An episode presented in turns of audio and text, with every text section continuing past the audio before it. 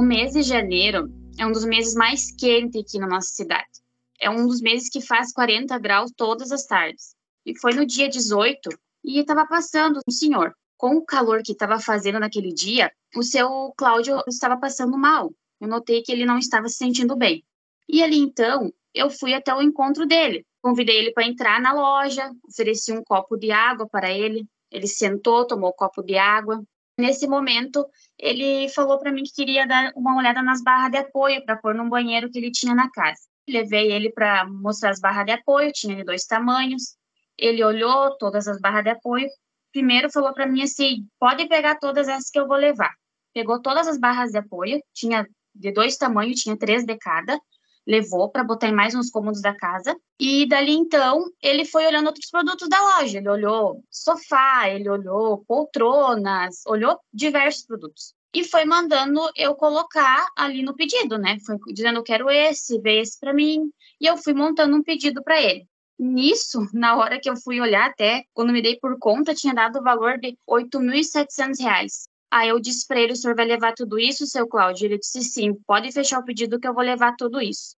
Ali então eu fechei o pedido para ele, tratei ele super bem, nós conversando bastante, ele me contando várias histórias que ele tinha uh, recentemente se mudado para cidade vizinha, que ele era do interior, e eu contando também um pouco da minha história para ele. E ele passou no caixa, tudo bem certinho. Dali então, nós continuamos mantendo contato, peguei o número do telefone dele, da esposa dele, registramos até uma fotinho juntos, né? Tenho até uma foto com ele, porque foi uma coisa que jamais tinha acontecido para mim, né? Sou vendedora na loja Quero Quero já faz um bom tempo, e isso não tinha acontecido, né? Um cliente tá vindo a, a loja, no caso ali no, no passeio, e acabar passando mal e eu ajudá-lo, né, com um copo de água e ele fazer uma compra tão grande assim. E nisso eu me despedi dele, então, e ele foi para o seu carro. O seu carro era um Onix desses novo agora, quando ele embarcou no carro, ele e a esposa dele, o carro não pegava, não, não dava arranque.